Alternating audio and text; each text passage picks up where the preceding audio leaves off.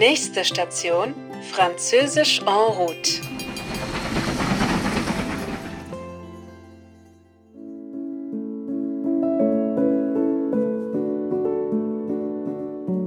Je m'appelle Maria Stella et je vais vous raconter comment j'ai rencontré mon futur mari.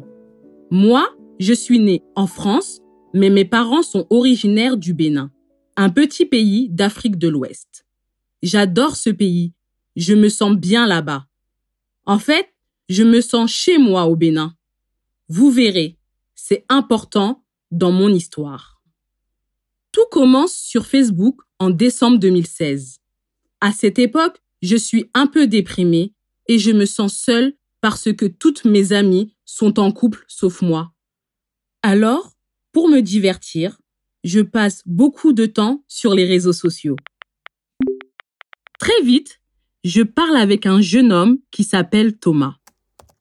Thomas est très sympa et on aime discuter ensemble.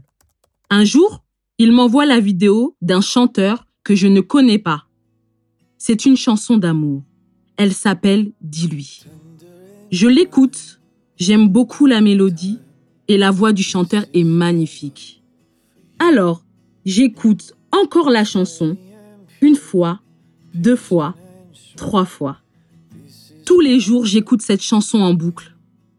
En fait, j'oublie totalement Thomas, je ne pense qu'au chanteur de Dis-lui. Alors, je le cherche sur Facebook et je lui envoie un message privé.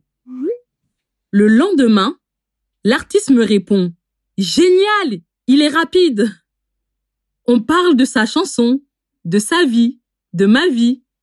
J'apprends qu'il s'appelle Giovanni, qu'il habite à Boston, aux États-Unis et qu'il est né au Bénin. Comme mes parents. Quelle coïncidence. Moi, à ce moment-là, je ne pense pas à l'amour. Je viens de finir un stage et je cherche du travail. Je prépare des entretiens en anglais pour travailler dans une banque, mais parler en anglais me stresse. Alors, Giovanni propose de m'aider. On se téléphone tous les jours et on parle en anglais. Petit à petit, je progresse en anglais et bien sûr, je tombe amoureuse. Quelques semaines plus tard, j'ai le travail de mes rêves. Giovanni est heureux pour moi et il m'invite dix jours à Boston pour les vacances. Je suis très contente, mais j'ai aussi très peur de la réaction de mes parents. Je n'ai jamais rencontré cet homme. Alors, est-ce que c'est raisonnable d'aller chez lui aux États-Unis? Giovanni comprend le problème. Il doit rassurer mes parents. Alors, il écrit un mail à mon père pour lui demander la permission. À ce moment-là, je pense que mon père va dire non, parce qu'il est vraiment protecteur. Mais pas du tout.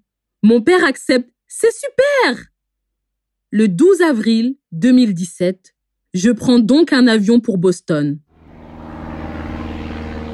Je suis très stressée et je passe les 7 heures du vol à me poser des questions. Et s'il n'est pas beau? Et s'il mange la bouche ouverte? Et s'il est complètement désordonné? Et si ça ne marche pas entre nous? Bref, c'est le voyage le plus long de ma vie. Finalement, j'arrive à l'aéroport, les portes automatiques s'ouvrent, il est là, il sourit, je souris aussi. Et c'est comme une évidence, la peur disparaît. Pendant dix jours, nous sommes sur un petit nuage.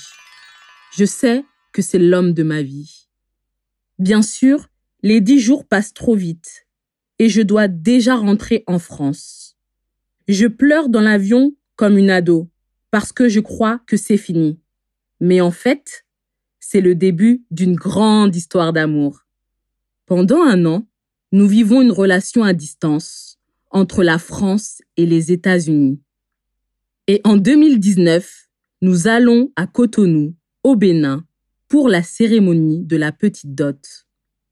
La petite dot, c'est une tradition très importante et au Bénin, c'est le futur mari qui donne une dot à la famille de la future femme. Pendant la cérémonie, Giovanni offre des cadeaux à mes parents. une enveloppe d'argent et des boissons. Cette dot, c'est le symbole de son engagement. Mais il a aussi une surprise pour moi. Il chante, dis-lui, sa chanson d'amour devant nos familles. Tout le monde est très ému.